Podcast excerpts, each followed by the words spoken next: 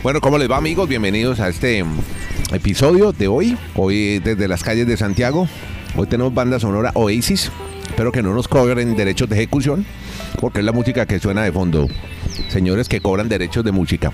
Es el episodio 431 y hacemos este podcast. Yo estoy en Santiago de Chile, mi nombre es Ander Nieto. Estamos con Kenneth Garay, que está en Bristol, Connecticut. Ya entramos en contacto vía fibra óptica con el hombre. Y Dani Marulanda, que está en el municipio del Retiro, en las verdes montañas de Antioquia. Así que vamos a empezar hablando, hombre, muchachos. Kenneth y Dani, ha sido noticia en todos los grandes eh, matinales de la mañana hoy en la televisión americana, el Today, el Good Morning America, en todos lados, el tema de Tiger Woods. Conducía por un tramo en una carretera costera de Los Ángeles, una camioneta que no era de él, prestada por la organización del Riviera Golf, chocó contra una señal, pasó por encima de un camellón, atravesó dos carriles y cayó rodando. El vehículo terminó sobre un lado de la, de la ladera. Se desplegaron los airbags, llegó la policía, eh, se asomó por un agujero, vio a Woods, estaba todavía con el cinturón de seguridad, pero Hoy se habla de lecciones significativas en toda su pierna, barras, clavos, tornillos, un largo procedimiento quirúrgico. Hoy está en el centro médico de UCLA y Garay pues nos cuenta cómo está lo de lo de Tiger después de describir qué fue lo que pasó. Hola, Kenny, ¿cómo anda? ¿Cómo le va, don Andrés? Un abrazo desde Alaska hasta la Patagonia en la Sacó Podcast. Está despierto, respondiendo, recuperándose luego del accidente, eh, estable y despierto, según el comunicado oficial de prensa. Fue operado en el Harvard UCLA Medical Center. Eh, lo llevaron, no lo tuvieron que llevar en helicóptero, pero sí lo llevaron allí porque tienen centro de trauma para este tipo de traumas eh, y tratarlos inmediatamente por eso. Ingresó a la operación momento después de llegar al hospital. Anish Mahahan es el jefe de los médicos y en ese mismo comunicado dice que tuvo un largo procedimiento quirúrgico, parte baja de su pierna derecha y tobillo, luego de ser eh, llevado al hospital. Las fracturas abiertas, que afectan la parte superior como la inferior de la tibia y los huesos del peroné, se estabilizaron insertando un anillo en la tibia. Así pues que ahora vendrá la recuperación y claro, la gran pregunta de mucha gente es eh, si podrá volver a jugar al golf o no. Lo cierto es que su vida nunca corrió peligro. Este rancho Palos Verdes es un suburbio de Los Ángeles, un sector muy bonito, muy pero que muy bonito. Eh, hemos estado, hemos pasado temporadas eh, en algún momento allí. ¿Sabe quién vivía en Rancho Palos Verdes? ¿Quién vivía? de mudarse a San Diego. Eh, y, tuvo, y tuvo casa y la visitamos. ¿Quién? David Feitelson. Ah, ah Feitelson. Y claro, y Vive bien, buen barrio. Es lindísimo. Y entonces, eh, ese sector es muy montañoso y sí, esa carretera como tal, según nos estaba contando, estábamos leyendo ayer, por ejemplo, lo que decía Jay Vilas de ESPN, que se crió prácticamente en esa área, ese sector como tal, por donde iba el Tigre Woods, eh, es bajando y en curva. Y claro, a la hora que iba, a esa hora de la mañana, eh, poco tráfico, muy seguramente pues aceleró demasiado, todo parece indicar que la velocidad sí fue un factor, pero está vivo de milagro, y gracias a, un automóvil que está muy bien protegido en su cabina interior. Qué vida la de Tiger. A propósito, quiero recomendarles el documental en HBO sobre Tiger Woods. Dani Marulanda, cinco operaciones de espalda, cuatro cirugías de rodilla izquierda. Hoy se le preguntan cuándo va a jugar, si no, si va a volver a jugar con todo esto que le ha pasado hoy. Sí, así es Andrés, saludos para Kenneth, para todos. Otro capítulo más de la inquietante vida de Tiger Woods. Como dice Kenneth, es una manera milagrosa de que no haya sido un accidente fatal. Normalmente los reportes que hace la policía, los bomberos que lo atendieron, que en este tipo de accidentes pues la persona no sobrevive. Por eso hay muchas manifestaciones, sobre todo en redes sociales, de la gente preguntando la clase de vehículo que estaba manejando, porque como también explicaba Kenneth, quedó intacto la parte donde va el conductor y pues aparentemente de ser un accidente fatal, pues la lesión es ya como reseña Kenneth, tiene una varilla incrustada en la tibia y tornillos en el tobillo de su pierna derecha, que fue lo que se afectó de Tiger. Pero hay otro detalle aquí, Kenneth, que creo que es el que se empieza a especular, porque las preguntas dirán, ¿estaría intoxicado? ¿Estaría bajo...? No se nos olvide que en el 2017 lo arrestan bajo la influencia de medicinas para el dolor. Sí. Eh, lo arresta por estar manejando bajo la influencia de esta sustancia después de una de las operaciones que reseñaba Nieto de espalda. O sea, ya hay también cierto tipo de antecedentes. El de 2009, perdón Andrés, fue la primera vez cuando él tuvo un accidente casero con el carro, cuando se destapó toda la infidelidad con su esposa. Por eso es que empiezan a surgir todas esas preguntas de si estaba en condiciones normales, como se dice en sano juicio, Tiger Woods. Y la otra hipótesis que también estaba reseñando Garay, el tema de la velocidad. Lo que pasa es que esta semana era muy importante para Tiger porque como se desarrolló el torneo que se hace, no decirlo en homenaje a él, sino que él es el host, o sea, él es el invitado de honor, el, la persona que está encargada de, manejar ese evento, que se cumplió hasta el día de domingo. Él incluso entregó el domingo en, la tarde, hora californiana, el trofeo al ganador de ese torneo de la PGA en el Genesis Invitational, allí donde se desarrolló el vehículo, como usted dice, Andrés, que estaba manejando era de esta organización. El mar, pero marca Bentley de una vez a quien invitamos a pautar, pero qué carro, qué seguridad, qué tecnología. Sí, esos carros, esos vehículos los, los dan a, para servicio de todos los golfistas que, participan en el torneo. Entonces Tiger tenía que cumplir unos compromisos pautados de, comerciales y entrevistas, porque a las 7 y 12 de la mañana reporta la policía, fue la, llamada al 911, hora Pacífico, entonces vemos que era como una hora muy, muy temprano, de pronto iba a mucha velocidad, el tema de que eran empinadas o, subidas y bajadas, esa zona y con curvas, pues pudo haber afectado el manejo de Tiger Woods, pero al momento no han ratificado si ha tenido algo, una sustancia en su cuerpo, si tenía influencia de los medicamentos que también él toma por todas las lesiones que ha tenido. Y si me preguntan si va a volver a jugar, pues si ha soportado más de cinco cirugías en la espalda, pues vamos a ver qué tal es la gravedad del tema de, los, de los pies, pero ya la gente dice, no, es muy difícil obviamente que vaya a jugar el Master ahorita en abril. Veremos el tiempo, lo va a decir. ¿Sabe lo que decía hoy John Ram? Algo muy bonito. Decía, no que vuelva a jugar golf, que pueda volver a jugar con sus hijos, con Charlie, con Samantha, ah, que es el sueño de él. Mire, no se nos olvide, no, se nos olvide que el Tigre Woods había estado jugando golf con Dwayne Wade el día anterior. E exacto, exacto. ¿Sabe qué estaban haciendo? Unos rodajes para Golf TV de Discovery. Exactamente. Y él daba consejos de juego a los famosos. Entonces y estaba David Spade y Dwayne Wade. Les enseñaba a jugar golf. Claro, y después, eh, en ese momento, iba precisamente para el rodaje, para eh, la sesión del día, en la cual iba a enseñar a Justin Herbert y a Drew Brees, quarterback de la NFL, para allá iba. Tengo entendido que esta producción de Golf Channel la hace la productora de Oprah Winfrey. Mire, oiga, impresionante lo que mueve Tiger Woods. Usted lo verá hoy en todos los diarios del mundo. Todos, por, lo menos de América, Estados Unidos, porque es un verdadero ícono en Estados Unidos. Mire, lo saludaron Jack Nicklaus, Michael Jordan, Mike Tyson, Barack Obama, Donald Trump, que ha jugado golf con Woods y le dio la medalla de la libertad en el 2019. Así que verdadera celebridad este Tiger que tiene una historia realmente de película. Hombre, Kenny, qué buena noticia, hombre, está aquí que llevamos un año hablando del COVID y cómo marca la agenda y nuestro programa. Reportar este tipo de noticias. En un partido de baloncesto de la NBA, volvió el público en Nueva York. Dos mil fanáticos en el Garden. Volvió y volvió en, la victoria de su equipo, Andrés, de los Warriors de Golden State. Claro, mi eh, equipo, Stephen Curry. de capacidad. Le ganaron 114 a 106. No solamente que volvió el público, lo cual ya es bueno eh, y recordemos que aquí varía de estado a estado y el efecto acordeón es en todo el mundo. Mientras los casos estén como están, poco a poco se va a ir abriendo y si vienen picos altos, pues se volverá a cerrar. Y Stephen Curry regresó. No fue tan agradable la bienvenida que le dio Stephen Curry a los fanáticos de... No, es que le voy a contar una anécdota fueron 2.000 personas, pero como si no hubiera ido nadie, porque el tipo enmudeció a, los 2000, a las 2.000 personas con los 37 puntos que se hizo y la victoria de su equipo, de los Warriors. Claro, 37 puntos y la victoria sobre los Knickerbockers de Nueva York. Bueno, eh, a, todos, a todas las estrellas de la NBA les encanta hacer show en el Madison Square Garden. Lo que, lo que, el sueño de niño de cualquiera, independientemente de lo mal que le va a los Knicks, es jugar en el Staples Center y en el Madison Square Garden.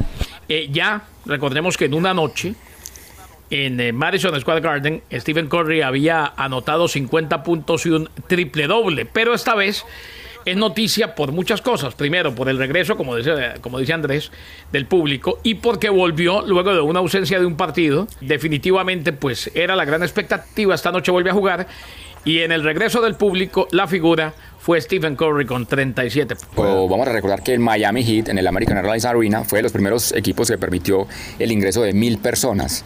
Ya esta semana, que vuelve a la actividad después de su road trip, después de sus seis juegos de visitante, ya van a permitir 3.000 personas en el American Airlines Arena de Miami. 3.000, o sea, se subió el porcentaje de, aficionados para ver al Miami Heat. La diferencia de Miami con Nueva York es que en Miami llevaron perritos para detectar COVID. En Nueva York creo que no hubo perros o por lo menos eso me lo, me lo reporta Kenneth Garay. Bueno, los calientes y hubo. los hot dogs además son, pero oiga, los hot dogs de Nueva York que son muy buenos, ¿no? Bueno, vámonos. Eso eh, yo creo que es de lo más sobrevalorado en el mundo. Sí, sí. En el mundo. Sí, sí. vengan a cualquier esquina acá en Colombia y le, dicen que es un verdadero perro. Eh, le echan, Al perro acá le echan de todo. Hasta huevo corniz. No, no, no. Piña y papa. La primera vez que fui a Manhattan, había ido un pan con una salchicha. No, no, no, no. Ya de, ya de vacaciones, me dijo Jesse Lozada, ahora que va a estar en Manhattan más días y ya puede disfrutar, eh, coma eh, perros de los, de los carritos de perros en Manhattan, que son una maravilla. Estoy de acuerdo con Dani. Sobrevalorados totalmente. Bien. Normalitos. casi, casi una porquería. Nada como un buen perro colombiano. Bueno, y, eso que lo un pan con una salchicha. No, para, que, para que lo diga un neoyorquino Bucaramanga, cosa seria. Además, especialista en gastronomía. Para mí, las mejores hamburguesas, y las hago al estilo colombiano en mi casa, eh, no cambio una hamburguesa y un perro a la manera como la comíamos en Colombia, con las papitas, con eh, la piña, con la salsita tártara. Eh, el sabor es inigualable. Bueno, muy bien. Después de, este, de esta breve sección gastronómica, seguimos con nuestros deportes, nuestros rolletes. Y hablemos un poco de Champions, hombre. Ayer me, como así como Marulanda se oye todos los programas de radio de México, yo me oigo los españoles. Ayer todos los programas dedicados a la debacle del fútbol español. Siguen perdiendo. Ahora el Atlético de Madrid, domado por el Chelsea, con un golazo de chilena de Giroud. Y mal lo de España, Kenny. O sea, goleado el Barcelona, goleado el Sevilla. Ahora el Atlético de Madrid que pierde. Vamos a ver qué le pasa al Real Madrid que juega contra el Atalanta. Pero mal lo de España. Están diciendo, oiga, estamos jugando diferente a los de Europa. Alcanzaron a decir algunos... Eh, expertos analistas ayer en los programas, en los largueros y en los transistores. Sí, eh, lo de España, eh, por el momento al menos es, es negativo. Eh, como mínimo, en las competiciones europeas, hoy juega el Real Madrid ante el Atalanta de Bérgamo y a ver qué pasa. Después de que un golazo, eso sí, hay que decirlo, el gol de Giroud fue un golazo, y, y lo termina revisando el VAR y es convalidado de manera clara y justa, porque fue hermoso el hombre que termina tocándola antes de la chilena. O sea, hermoso prácticamente, le hizo un hermoso pase a Giroud para que viniera el gol de chilena que le dio la victoria al Chelsea.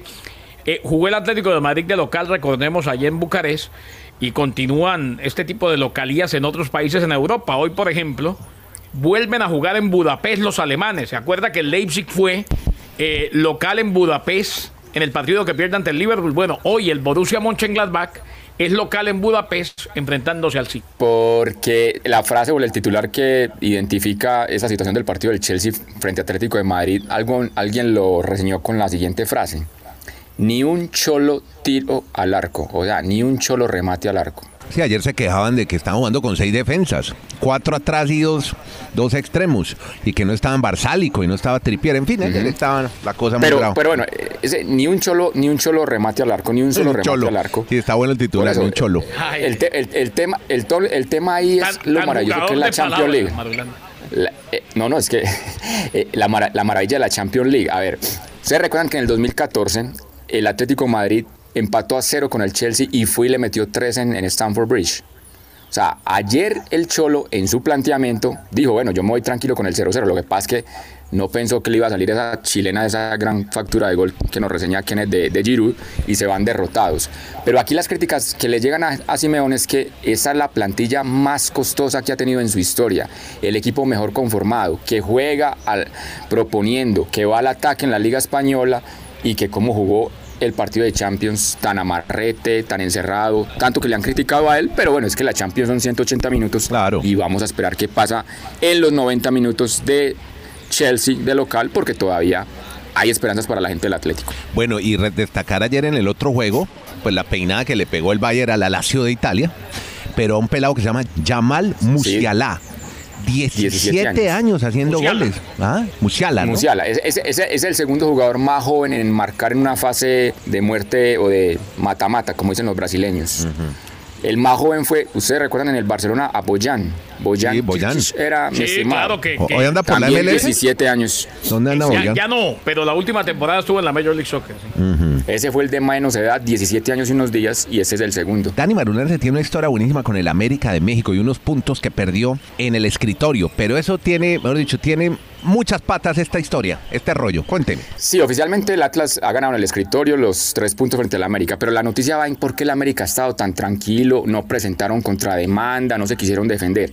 Y hay dos detalles bien interesantes. Resulta que es que hay que mirar que en el Atlas llegó Renato Ibarra, que fue un jugador que tuvo un problema grandísimo en el América de México por el tema de, golpeo, de golpear a, a su esposa en embarazo, en fin, una situación que el único que le dio la oportunidad de volver a estar en la liga fue el Atlas. Entonces hay una muy buena relación entre el presidente del América y del Atlas y creo que ese tema no lo quisieron alborotar por ese lado. Y la otra situación que los allegados a, a la prensa del América de México manifiesta es que ellos quieren buscar un culpable de quién fue el que cometió el error. Resulta que Viñas aparecía para ser suplente, pero no estuvo en el registro que tiene que hacer la Federación Mexicana eh, a través de, de- de los medios tecnológicos en la plataforma digital de que quede el nombre allí oficialmente inscrito.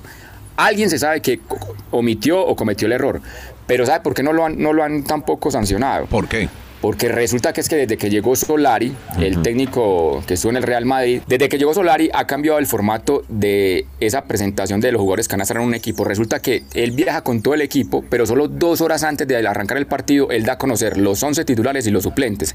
Entonces en dos horas a veces debe ser muy complicado para el encargado, que es un señor apellido Peniche, de poner todos sus nombres en el computador y dar exactamente quién es el detalle. Y como no tiene tanta relación todavía de amistad, pues con el señor Peniche. Solari, Ah, pensé que con Peniche. Exacto, con Solari, con Solari, entonces no le dijo, venga, profe, dígame de una vez quiénes van a jugar para yo poder adelantar el trabajo.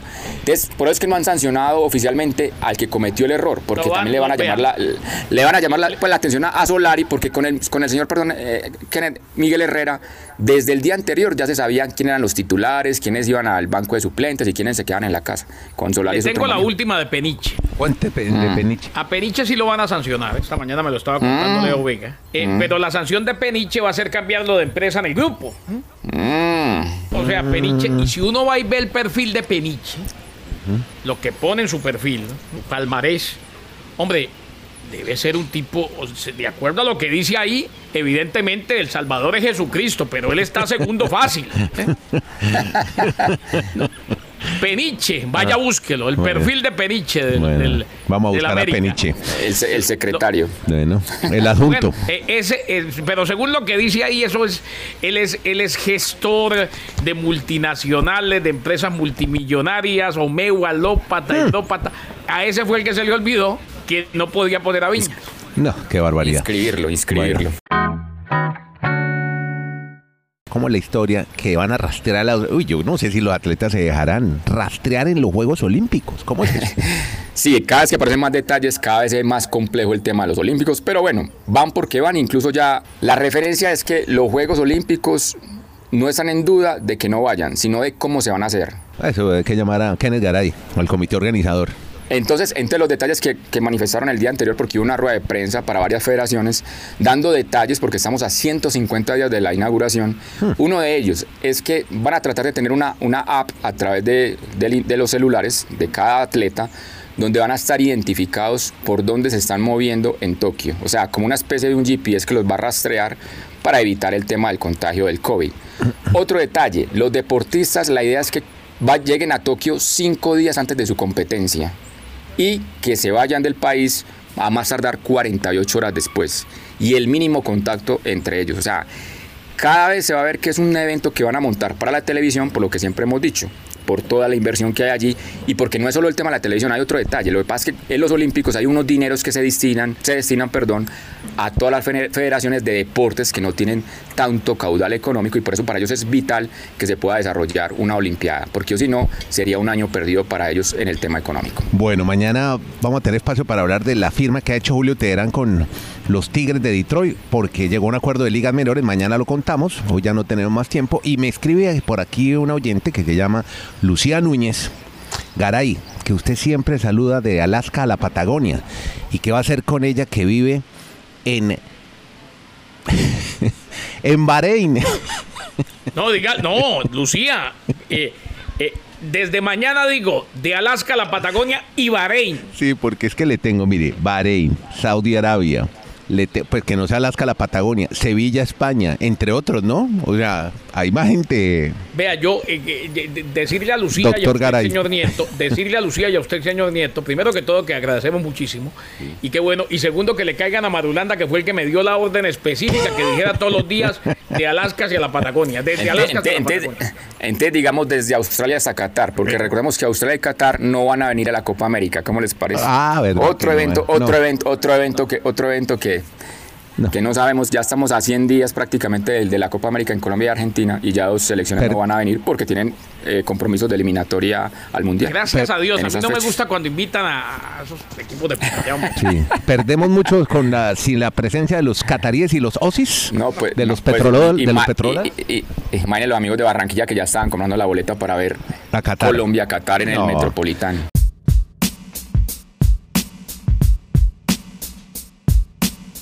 Bueno amigos, gracias a todos. Hoy originando aquí desde un cafecito en Providencia. Muchas gracias.